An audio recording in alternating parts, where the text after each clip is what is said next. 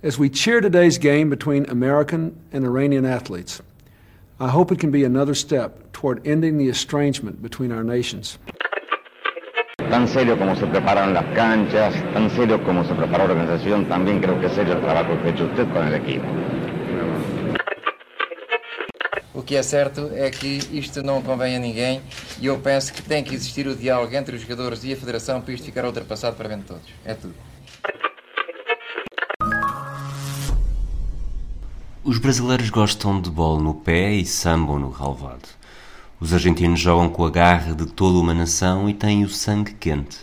Os espanhóis soltam a fúria em campo durante o jogo e as lágrimas após o apito final com mais uma desilusão. Os ingleses tentam chegar à baliza em dois toques e no final ganham os alemães. O futebol já foi mais diversificado do que é hoje em dia. Com a globalização, as diferenças esbateram-se e as características que distinguem o futebol sul-americano do africano, do europeu, do asiático são cada vez menores contra todos os estereótipos, temos guarda-redes africanos a fazer a diferença. Contra todos os estereótipos, temos equipas a fazer dentro de campo aquilo que nunca tinham feito até agora. O futebol está em constante mudança rumo a uma aparente sintonia, mas há coisas que nunca mudam.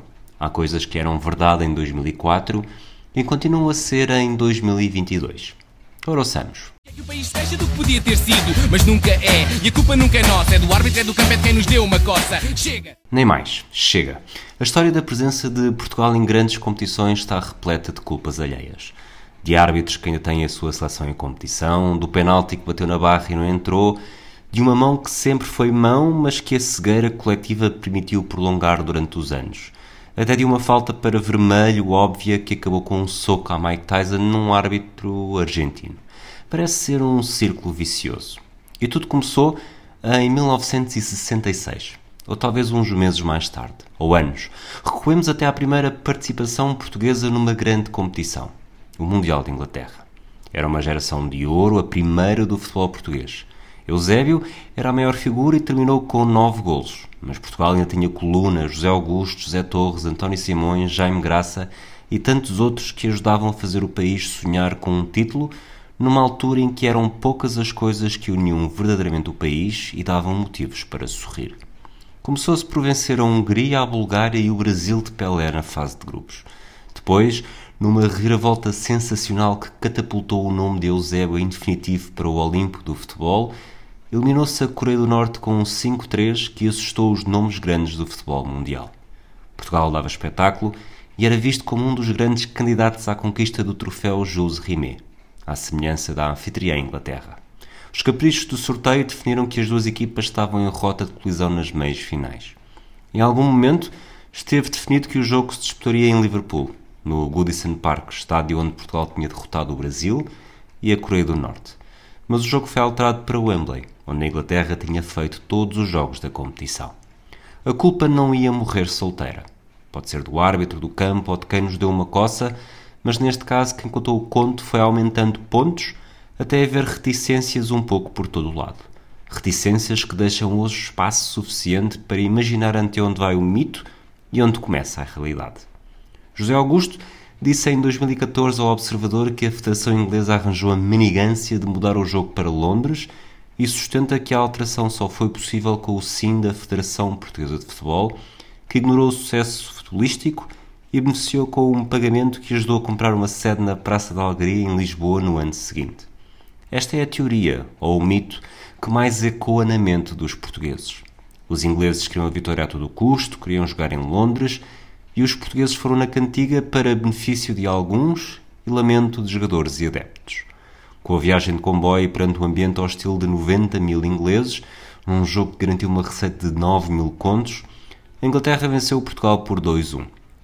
O Diário de Lisboa, na altura, omite qualquer pressão para a alteração do jogo. Antes, no dia ou depois do encontro da meia-final. Na primeira edição, após a brilhante vitória com a Coreia do Norte, é desde logo anunciado que o jogo seguinte será disputado em Londres a 26 de julho. Nos dias seguintes, Otto Glória, Manuel da Luz Afonso e os próprios jogadores parecem temer mais a arbitragem do que falar da mudança de estádio. Após a derrota, sentem que o resultado foi justo mesmo que tenha havido uma possível grande penalidade por marcar a favor de Portugal. O mito cresceu no país e entre os jogadores da seleção. Lá fora, foi ofuscado por outros motivos, mitológicos ou não, que podem ajudar a explicar a decisão. Uma delas, talvez a mais racional, é que foi o próprio presidente da FIFA, Stanley Hu, a fazer pressão para que o jogo entre as duas melhores equipas do torneio até então fosse disputado no estádio com maior lotação. Outra, igualmente curiosa, é que os ingleses demonstraram alguma preocupação sobre o simbolismo que poderia ter que a outra meia-final, disputada entre União Soviética e República Federal da Alemanha, rivais políticos do passado e do presente, tivesse lugar em pleno coração do futebol inglês. Há um ditado muitas vezes repetido que não podemos deixar que a verdade estrague uma boa história. Para Portugal e para os jogadores, dará sempre mais jeito apontar a responsabilidade para terceiros e colocar o ónus num outro. No caso, até pode ter sido do árbitro, do campo e de quem lhes deu uma coça, sobretudo do Noby Styles, na sua marcação implacável a Eusébio. Já a compra da sede pode ter sido facilitada pelos 4 mil contos que a Federação recebeu com a chegada de Portugal às meias finais. Se houve política nesta decisão, muito possivelmente, sem dúvida. Pode ter sido pela geopolítica europeia provocada pelo conflito mundial da primeira metade do século, por razões financeiras ou simplesmente para agradar aos anfitriões e encher os cofres de uma federação. Podem ter sido todas em simultâneo ou mesmo nenhuma em particular. Mas aconteceu.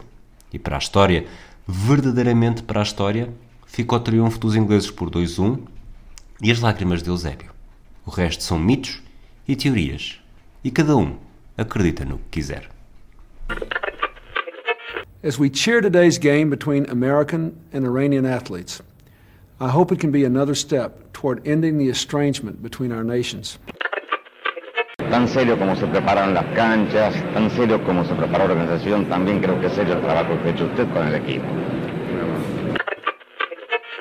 O que é certo é que isto não convém a ninguém e eu penso que tem que existir o diálogo entre os jogadores e a Federação para isto ficar ultrapassado para bem de todos. É tudo.